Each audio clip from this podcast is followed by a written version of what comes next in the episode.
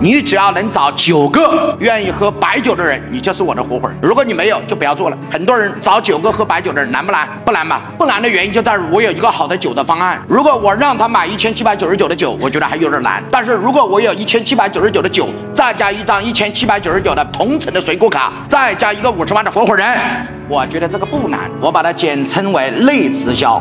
好了，我是不是 A？A 是不是交了一千七百九十九？是不是有三个好处啊？一有一瓶酱香型白酒，二有一千七百九十九的水果卡，第三还给了我一个五十万的合伙人资格。A 下面我只需要你找九个人，你就可以做我的合伙人。那 B 一、B 二、B 三、B 四、B 五、B 六、B 七、B 八、B 九，推广 B 一，我给你百分之十的佣金；推广 B 二给百分之二十的佣金；推广 B 五给百分之五十的佣金；推广 B 八给百分之八十的佣金；推广 B 九给百分之九十的佣金。比如说王老师，那要推广 B 十呢，给百分之十的佣金；推广对 B 十一呢，百分之二十佣金；推广 B 十八呢，百分之九十的佣金；推广 B 十九呢，百分之十的佣金。我们的模型是固定的，每找九个重新开一家公司，我只要九个。B 下面是不是有 C 一到 C 九啊？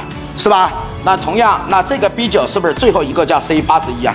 好了，这个模型就完了。所以叫内直销的原因就是它不是直销。如果再找 D，就跟 A 没关了，能听懂吗？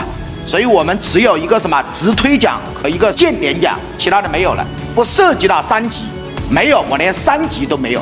好了，我现在和大家分享一下。首先第一个 C，我拿到的收入是不是八十一个人呢？每个人是不是买了一千七百九十九块钱的酒啊？然后一年是不是十二个月？我设计的佣金比例大概是百分之二十。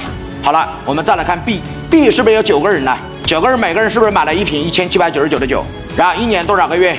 十二个月，平均佣金是不是百分之五十啊？所以 B 加 C 我们可以算出来，基本上有多少？四十四点六万。所以是不是符合王老师讲的？喝酒不光是喝酒，还可以赚钱。所以喝酒的人越多，我们上面的人就赚的越多。但是每个人赚到的钱只给自己的直推和荐点有关，团队奖跟你有没有关？没关。你光这两个已经够了。哎，各位同意吗？